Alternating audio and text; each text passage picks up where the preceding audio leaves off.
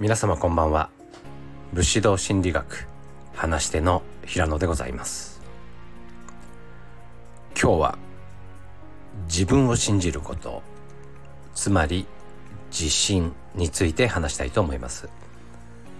自分に自信が持てないという方日本人には特に多いと思いますがそういう方はもしかして自分はこれといって何もできないから自信が持てないとかこれからできるようになったら自信が持てるようになるとか何かしらの達成基準を設けていませんか？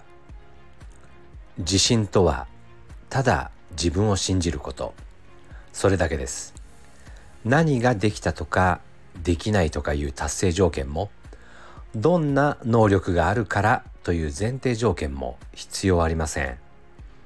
もちろん能力があったらダメという意味ではないですよ。それが必須条件ではないという意味で言っています。何かができることで得られるのは自信というよりもむしろ自負心ではないでしょうか。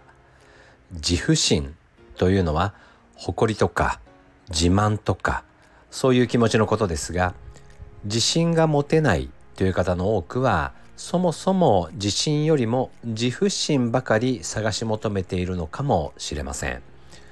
そして自負心を求めてしまう人はおそらく何かができないということをとてもネガティブに考えているように感じます。今できないというのはこれまでやったことがないまたはこれからできるようになる。またはそもそもやりたくないということを意味しています。それは決して嘆くようなことではありません。今何かができなくてもそれがやりたいことならこれからできるようになります。もしやりたくないことならできなくても構わないですよね。そう考えたら少しは自分を信じられるようになってきませんか？何かができる人も素晴らしいですが何かができるようになろうとする人も最高に素晴らしいと思います。